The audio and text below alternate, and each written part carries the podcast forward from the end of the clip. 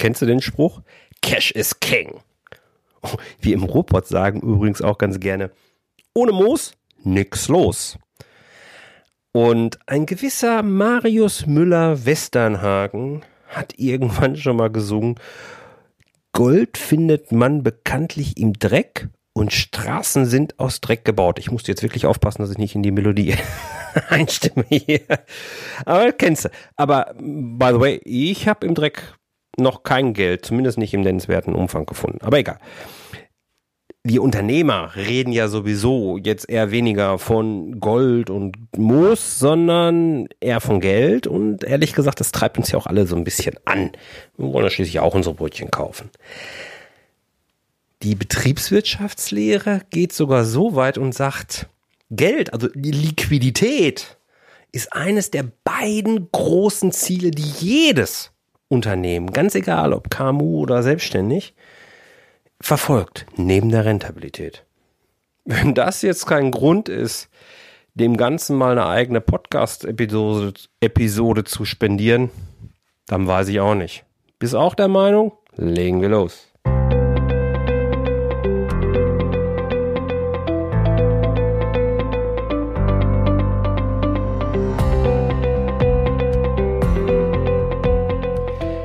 Herzlich willkommen bei Zahlen im Griff auf Gewinn programmiert, dem Podcast für Selbstständige und Unternehmer, die knackige und hochwertige Infos für einen einfachen Umgang mit ihren Zahlen suchen.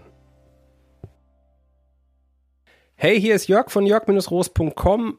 Ich helfe dir als Mentor, dein Business auf Gewinn zu programmieren, äh, indem ich dir einfach zeige, wie du zu jeder Zeit deine Zahlen im Griff behältst ohne dass du vorher trockene BWL studieren musst. Wie klingt das für dich? Lass uns über Liquidität reden.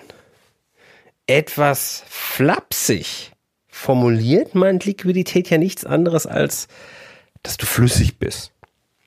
Hm, bezogen auf deine Finanzen kann es leider Gottes dann aber auch sehr schnell bitter ernst werden.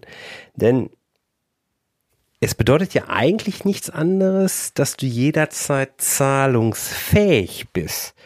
Eine ausreichende Liquidität ist also Voraussetzung dafür, dass du deine Rechnungen, die du von irgendwelchen Geschäftspartnern erhältst, auch fristgerecht bezahlen kannst. Ist das nämlich dann nicht möglich, dann gehen auch in deinem Unternehmen ganz schnell die Lichter aus. Ja, dann klopft das Schreckensgespenst der Insolvenz an die Tür. Zahlungsunfähigkeit ist übrigens eines der größten und häufigsten Gründe bei, von Insolvenzen. Ähm, und ich möchte unter anderem mit diesem Podcast ja eben dazu beitragen, dass dir das eben nicht passiert und dass du deinen Kontostand eben auch immer mit zumindest einem Auge im Blick behältst. Hm, vielleicht solltest du noch wissen, dass man bei einer Liq bei der Liquidität zwischen einer kurzfristigen und einer li langfristigen Liquidität unterscheidet. Kurzfristig ist so in der Regel all das, was so irgendwie bis zu drei Monate äh, eine Fristigkeit hat. Und langfristig ist all das fest ange angelegte Geld, das du von, auf deinem Konto hast. So, jetzt aber. Warum ist so eine Liquiditätsplanung überhaupt wichtig? Ich meine, dass Geld wichtig ist, ist klar, aber warum sollen wir das planen? Ich meine, auf dein Konto zu gucken, ist ja schön und gut. Klar. Aber dein Kontostand verrät dir mal nicht, ob der Saldo, den du da jetzt gerade siehst, dir auch so in der Form in Zukunft zur Verfügung steht, beziehungsweise wie der sich entwickeln wird. Du kannst einfach dort nicht ablesen, ob du auch in der Zukunft jederzeit in der Lage sein wirst, deinen Zahlungsverpflichtungen nachzukommen. Naja, und um das eben besser abschätzen zu können, brauchst du halt eine Liquiditätsplanung. Und diese solltest du auch regelmäßig aktualisieren. Und nochmal, dabei ist es völlig wurscht, ob du dein Business nun als Selbstständiger oder als KMU, also kleines mittelständisches Unternehmen, äh, betreibst. Ein Liquiditätsplan ist Pflicht. Punkt. Aus. Ende Mickey Mouse. Basta. Merkt ihr das? Ohne einen Liquiditätsplan keine seriöse Unternehmenssteuerung. Sieh den Liquiditätsplan als Managementwerkzeug.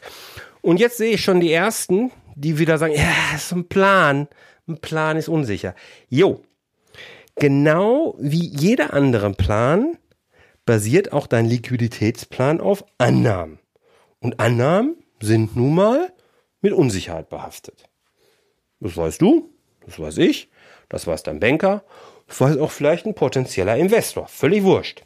Es geht aber auch viel weniger, wie bei jedem anderen Plan übrigens auch, darum, die Prognosen für die Zukunft wirklich exakt zu treffen. Es geht vielmehr darum, dass du in die Richtung kommst, dass du dich mit den zu erwartenden Ein- und Auszahlungen wirklich beschäftigst und eben plausibler Annahmen treffen kannst, wie sich deine Liquidität entwickelt. Wann ist eine Annahme plausibel? Naja, grob gesagt, immer dann, wenn jemand unabhängig ist und Dritter ist, also Außenstehender, und deine An äh, Annahmen eben nachvollziehen kann. Dann darfst du davon ausgehen, oh, ist wohl plausibel. In der Folge 16 dieses Podcasts habe ich dir ja schon meine Kennzahl, meine Lieblingskennzahl Liquiditätsreserve vorgestellt. Wenn du diese Folge noch nicht gehört hast, macht das vielleicht Sinn, dass du jetzt hier kurz unterbrichst und erst in die Folge 16 springst oder sie zumindest im Anschluss hörst.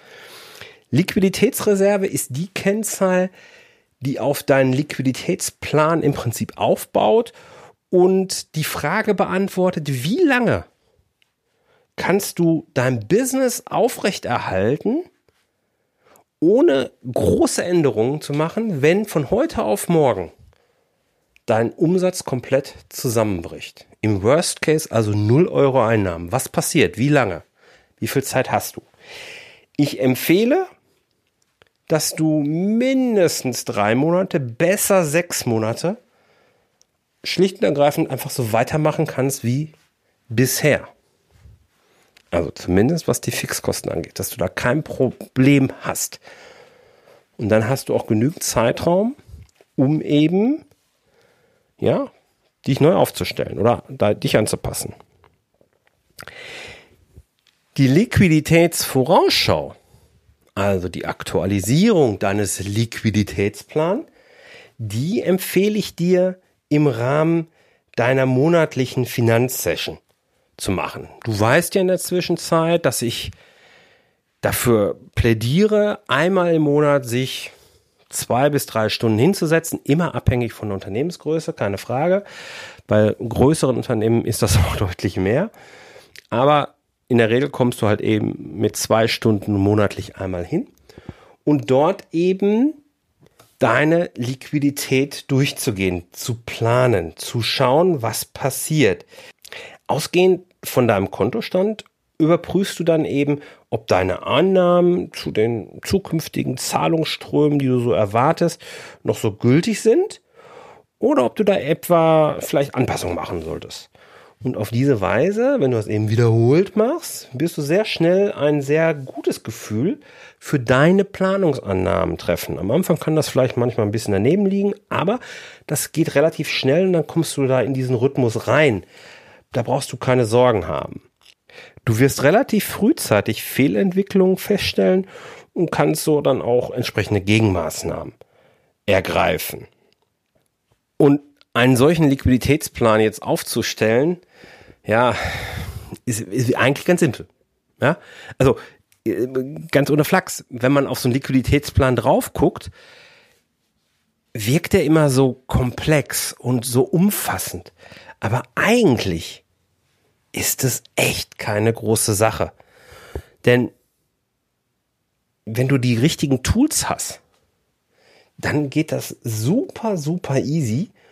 Und in dem Artikel zu diesem Podcast habe ich dir ein paar äh, Vorschläge gegeben, welche Tools du jetzt nutzen kannst, um einen guten Finan äh, Finanzplan, hätte ich jetzt schon fast gesagt, Liquiditätsplan aufzustellen. Der Liquiditätsplan ist natürlich Teil des Finanzplans, den du so machst. Okay, was gehört in einen solchen Liquiditätsplan nun rein? Naja, auf der einen Seite sind es halt die ganzen Einzahlungen auf dein Konto, auf der anderen Seite sind es die ganzen Auszahlungen. Einzahlungen sind so Sachen wie deine Bar- und Kassenbestände als Ausgangsbasis, dann die typischen Zahlungseingänge aus Verkäufen, die du so hast, aber auch andere Zahlungseinnahmen wie Verkäufe von irgendwelchen Autos, wenn du einen Porsche verkauft hast oder wenn du Kredit aufgenommen hast, wenn Steuern zurückbezahlt werden oder auch eine Privateinlage. Ähm, Auszahlung ist halt beispielsweise, wenn aus dem Warenverkauf die Warenkosten, die, der Wareneinsatz, Personalkosten, irgendwelche anderen Fixkosten äh, wie Miete oder Leasing-Sachen, Investition oder eben auch deine Steuerzahlung. Das sind so die typischen Ein- und Auszahlungen, die man hat. Wenn du so einen Kontostand einfach mal, äh, Kontoauszug einfach mal durchgehst, wirst du das relativ schnell hinbekommen. Mehr brauchst du eigentlich gar nicht. Ja, und dann reicht es halt, wenn du einen Liquiditätsplan auf Monatsbasis erstellst. Viele Unternehmen gehen dabei so ein bisschen detaillierter vor. Das hängt jetzt immer so ein bisschen davon ab, wie ist die Grundvoraussetzung. Wenn du eigentlich im sicheren Fahrwasser bist, reicht es wirklich, wenn du in Monatsscheiben deine Liquidität hochplanst. Wenn das gerade ein bisschen enger ist und du wirklich gucken musst, ob du deine Rechnung zahlst, dann rate ich dir, nimm vielleicht die nächsten 14 Tage als auf Tagesbasis tatsächlich, wo du täglich anguckst, was ist Sache und dann die nächsten sechs Wochen auf Wochenbasis. Dann hast du also die nächsten zwei Monate sehr, sehr granular gemacht. Und die nächsten 22 Monate gehst du dann einfach für die nächsten, äh, gehst dann auf, auf Monatsebene weiter. Und das dritte Jahr reicht schon fast auf Quartalebene. So machen es die meisten. Ähm, wenn du, wie gesagt, im sicheren Fahrwasser bist, reicht das auch für die nächsten zwei Jahre äh, auf Monatsscheibe und dann ist gut. Wenn du jetzt Bock hast, mit so einem Liquiditätsplan mal wirklich anzufangen, dann möchte ich dir noch so ein paar Tipps mitgeben, ähm, wie du es schaffst, dass dein Liquiditätsplan auch wirklich belastbar ist. Ja, ein paar Fehler eben nicht machst, die ganz gerne gemacht werden. Der erste betrifft deine Umsätze. Bitte setz die rosarote Brille ab. Du bist auch nicht bei Wünsch dir was. Du planst hier gerade deine Zukunft und die Zukunft deines Unternehmens mach es möglichst realistisch und plausibel. Ja, plane vielleicht sogar eher defensiv, damit du auf der sicheren Seite bist. Ausnahmsweise, und das ist Tipp Nummer zwei, gehst du her und planst auch die Steuern, also auch deine Umsatzsteuer. Du weißt ja, dass ich sonst immer sage, wir Unternehmer rechnen alles netto. Ist auch richtig. Aber beim Liquiditätsplan dürfen wir den Unterschied machen und eben die Bruttozahlung berücksichtigen, weil wir auch eine Steuerzahlung zu machen haben. Ich mache das eben so, dass ich die Nettoumsätze zwar als eine Zeile habe, aber eben auch die Steuer, die Umsatzsteuer als zusätzliche separate Zeile aufführe. So habe ich immer eine Überleitung zu meiner G&V und habe trotzdem die Steuer berücksichtigt. Ein dritter Tipp wäre, achte darauf, dass es wirklich vollständig ist, was du in deinen Liquiditätsplan schreibst. Ich weiß, wenn man so ein Ding das erste Mal aufstellt und da so durchgeht, die 50 Euro oder 10 Euro oder was weiß ich, welchen Betracht du auch wählen willst, darauf kommt es jetzt nicht an. Gerade wo ich dir ja vorhin gesagt habe, ist ja nur eine Planung. Stimmt auch. Auf die einen 10 Euro, 50 Euro kommt es nicht an. Aber wenn du so zehnmal denkst oder noch öfter, wird daraus ganz schnell ein signifikanter Betrag und den darfst du dann wieder berücksichtigen. Also schau halt, dass du äh, da entsprechend alles vollständig berücksichtigt. Alle Ein- und Auszahlungen gehören in deinen Liquiditätsplan. Vierter Tipp, denk an die Zahlungsziele. Ich meine, das Geld, taucht ja nun mal nicht auf deinem Konto auf in dem Moment, wo du eine Rechnung schreibst. Leider ist das nicht so. Nein, da ist ja immer ein Zeitraum zwischen. Das sind die Zahlungsziele. Berücksichtige das, dass wenn du eine Rechnung schreibst, eben auch erst mit Verzug, meistens sind das ja so 14 Tage, die Kunden bezahlen und nutzt das gerne auch gegenüber deinen Lieferanten oder Geschäftspartnern, von denen du Rechnung erhältst, entsprechend aus. Du kannst dir sehr schnell eine bessere oder entspanntere Liquiditätsbasis schaffen, wenn du einfach mit den Zahlungszielen im Rahmen der Möglichkeiten arbeitest. Ja? Und vielleicht merkst du auch an der Stelle, wie wichtig das dann ist, dass du zeitnah Rechnung schreibst. Ich weiß, da hört der ein oder andere zu, der diesen Punkt immer mal wieder so vor sich herschiebt. Hm? Das solltest du nicht machen, weil du spielst mit deiner eigenen Liquidität. Naja, und der fünfte Tipp, den ich dir mitgeben möchte, weil es eben tatsächlich bei einer Liquiditätsplanung für so ein Unternehmen oder für das Business tatsächlich häufiger vergessen wird, denk an deine Privatentnahmen. Gerade wenn du als Einzelunternehmer unterwegs bist, du nimmst regelmäßig Geld aus deinem Business raus, damit du deine privaten Brötchen auch kaufen kannst. Denk dran und berücksichtige diese in deinem Liquiditätsplan. Und wenn du jetzt loslegst und sagst, Mensch, ich gebe jetzt richtig Gas, gib dir Zeit, denk dran, Berlin wurde auch nicht an einem Nacht, in einer Nacht erbaut. Das ist ein Prozess, den du startest und wenn du startest, ist es sicher, sicherlich ein richtig guter Schritt. Und sei nachsichtig mit dir, wenn das jetzt in der ersten Zeit nicht ganz so gut funktioniert, aber du wirst merken, wenn du dran bleibst, es wird immer besser und du wirst dieses Gefühl merken, boah, wie viel mehr Sicherheit dir das gibt. Das ist so geil. Ja, probier das, mach es unbedingt. Und wenn du gar nicht so genau weißt, wo du da jetzt ansetzen sollst, dann empfehle ich dir, komm in meinen Einsteigerkurs, den ich dir ja kostenlos auf meiner Webseite anbiete. Lass dich von mir durch die Zahlen, durch deine Zahlen führen. Ich zeige dir in diesem Einsteigerkurs, wie du Schritt für Schritt deine Zahlen in den Griff bekommst und das eben völlig kostenlos. Ich freue mich, wenn du dabei bist unter jörg-roos.com slash Einsteigerkurs. Der Link dazu ist natürlich auch in den Show Notes. Und die Show Notes zu dieser Folge findest du unter jörg-roos.com slash 018. Ich danke dir vielmals, dass du wieder dabei warst. Ich hoffe, du konntest was mitnehmen. Bei Fragen, Kommentaren gerne melde dich einfach zu, bei mir. Ich freue mich über jedes Feedback. Ich wünsche dir jetzt eine tolle Zeit.